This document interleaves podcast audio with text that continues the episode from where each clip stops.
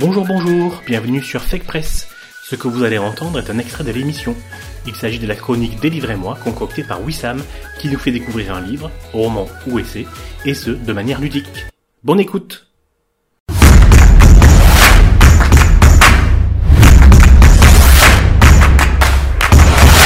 Réfléchissez deux minutes. Euh, c'est pas excessif. C'est à peu près le temps qu'il m'a fallu pour lire votre livre, alors s'il vous plaît. Dans celui que je vous ai envoyé, j'ai pas mis les images à colorier, je suis désolé. Désolé. Donc, euh, alors voilà le premier numéro de ma chronique, des livres et moi. Alors le concept est des plus basiques. Pendant quelques minutes, je vais vous parler d'un livre que j'ai apprécié ou détesté, mais dont je pense qu'il mérite quelques minutes pour que je puisse lui déclarer mon amour ou ma haine. Et euh, donc, euh, ces livres, je ne vais pas m'attacher à des livres nouveaux, je me fiche de la date de sortie, donc ça me donne un catalogue assez euh, immense, je peux parler des livres que je veux, et euh, en raison de mes goûts personnels, ce seront des livres essentiellement des essais ou des travaux académiques, mais je me laisse quand même la liberté dans une ou deux chroniques de parler de romans. Alors comme j'aime un peu l'interactivité, je commencerai mes chroniques par une petite question en forme de devinette que je poserai à mes camarades, et, euh, et voilà, donc voilà, la, la, la courte présentation étant faite, il me faut maintenant démarrer cette chronique. Alors, il y a un sujet sur lequel on a, euh, il y a eu énormément de productions scientifiques, historiques, littéraires, euh, cinématographiques, artistiques, etc. C'est sûrement la traite transatlantique, euh, cet épisode terrible de l'histoire humaine qui a duré plus de trois siècles et qui a fait une dizaine de millions de, morts et, plus encore de victimes de toutes sortes. Et pourtant, malgré tous ces travaux, il y a un élément essentiel de la traite transatlantique qui fut très longtemps mis de côté, voire ignoré, peu étudié. Et pourtant, sans cet élément, la traite n'aurait jamais été euh, possible. Selon vous, c'est lequel? Mais toi, tu peux pas répondre, Laïa, parce qu'elle connaît, c'est elle qui m'a. Non, j'ai pas lu sa chronique, mais par contre, je sais de quel livre il parle parce que c'est moi qui lui ai prêté. Bon, d'accord. C'est une complicité quelconque? Non. C'est un organisme d'État? Non. C'est l'intervention d'un homme? Euh, Non. Petit indice, c'est un objet. Un bateau. Ah. Un bateau, et voilà, effectivement, effectivement. On a tendance à l'oublier, mais euh, parce que cela paraît un peu trop euh, pratico-pratique, mais sans navire, aucun commerce triangulaire.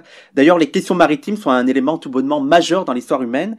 Euh, on a tendance à beaucoup trop sous-estimer, mais j'y reviendrai peut-être dans une autre chronique, et notamment en parlant à nouveau de l'auteur qui nous concerne ici, c'est Marcus Rediker.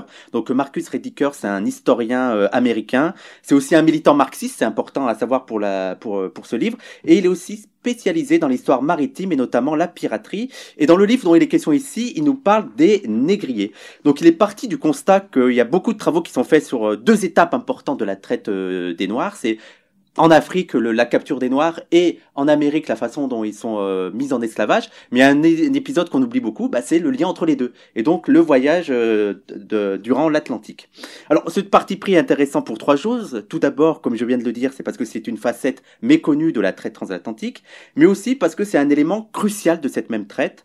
Euh, sans ces navires, comme je l'ai dit, il n'y a pas de commerce intercontinental qui est possible. Et surtout, selon Rediker, un bon marxiste, il ajoute que sans ces bateaux, et sans ces négriers, il n'y aurait pas eu de capitalisme.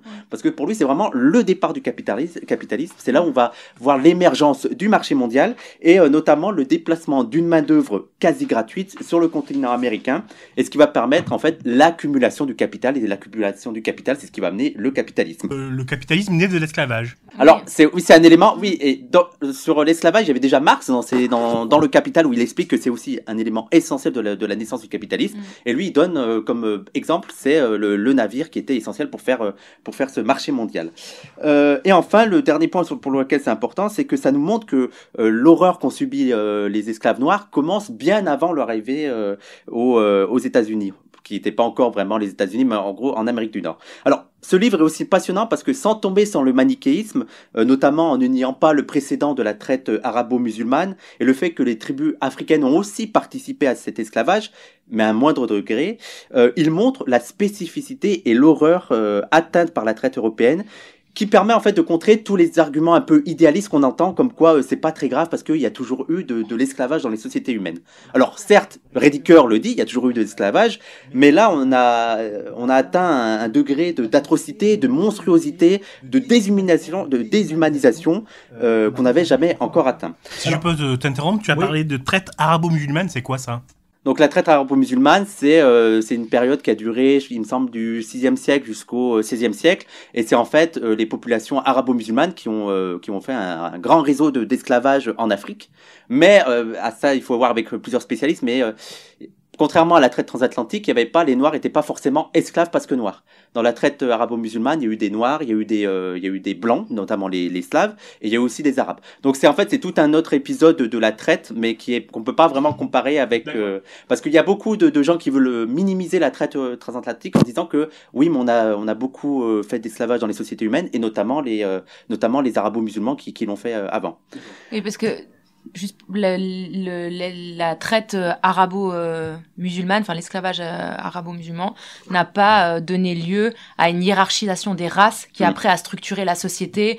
euh, euh, le capitalisme, l'impérialisme, Mhm. le, le, le, le, le- pardon, le colonialisme, l'impérialisme, le- les, les périodes postcoloniales où il y a encore du, du racisme, enfin la période postcoloniale qu'on qu'on vit encore aujourd'hui, il y a encore du racisme. La traite arabo-musulmane n'a pas structuré la société d'une manière raciale et euh, ça n'a pas aussi entraîné euh, euh, parce que enfin la traite transatlantique, elle a, elle a défiguré, euh, le, elle a changé le monde en fait. Euh, je veux dire, ça, ça a été des déplacements de millions de personnes euh, géographiquement, donc ça a transformé le monde, ce qui n'est pas le cas.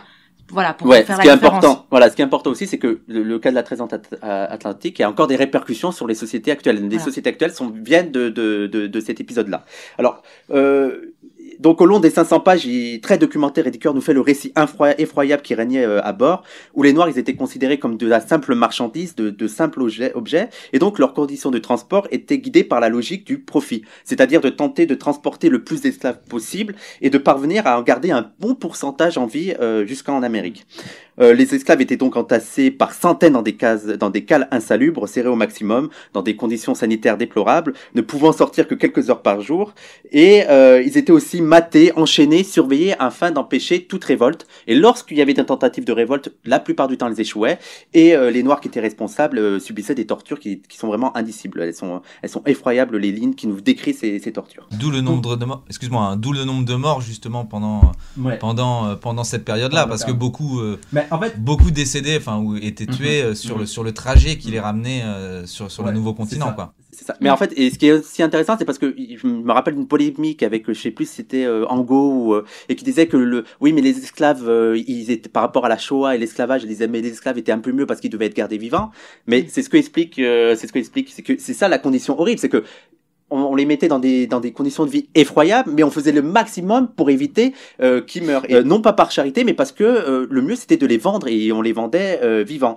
Et ainsi, il y avait beaucoup beaucoup de tentatives de suicide euh, sur ces navires. Et pour parer à ça, parce que ça leur fait- faisait perdre de l'argent, ils avaient imaginé plein de moyens pour éviter ces suicides, et notamment la mise en place de filets sur les côtés du navire pour euh, empêcher les gens d'aller se noyer, parce que euh, très souvent pour les Noirs, c'était mieux de, de, la noyade était préférable à euh, à cette vie au bord du, du navire. Et pour terminer, l'autre point euh, très passionnant du livre de Rediker, euh, il s'attarde aussi beaucoup sur la condition des marins.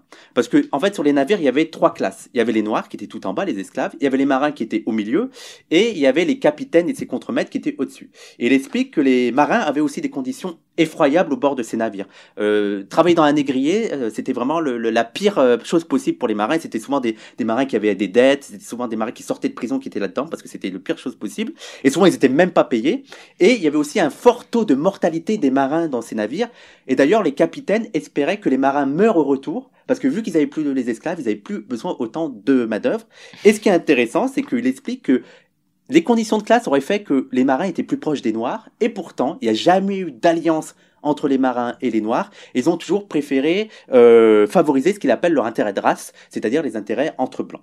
Donc voilà, je pourrais parler des heures de ce livre. Euh, si vous voulez en savoir plus, il faut donc lire à bord du négrier, une histoire transatlantique de la traite, euh, écrit par Marcus Rediker, édité au seuil en 2013. c'est pas plutôt un truc de, économique parce que les marins, ils ont une, euh, ils ont une- un pouvoir économique que les esclaves n'avaient pas. Bah alors, ils avaient pas. C'est c'est ça qui est intéressant, c'est que comme je dis, il y en a beaucoup de marins qui au final n'étaient pas payés.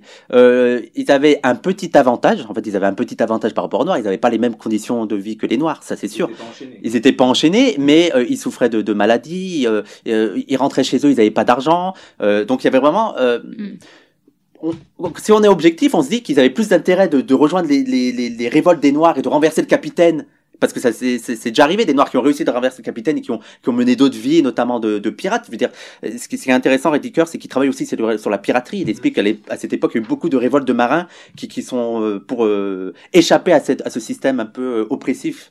Ils, ils choisissaient la piraterie. Et ben là, il n'y a jamais eu vraiment le choix chez les marins de rejoindre les, les, les noirs et de se dire, on va renverser le capitaine, et on va prendre le contrôle du navire. Malgré ces conditions euh, euh, effroyables et le fait que les capitaines euh, ils, a- ils partageaient le même bourreau, ils ont toujours euh, choisi le, le- le camp du capitaine. Ok, mais merci Wissam pour ces précisions. C'était la chronique Délivrez-moi. Retrouvez Fake Press, l'émission complète, trois fois par mois, sur www.fakepress.fr, mais aussi sur toutes les plateformes de podcast, Deezer, Spotify, etc., ainsi que sur quasiment toutes les applications smartphones. N'hésitez pas à vous abonner. À bientôt!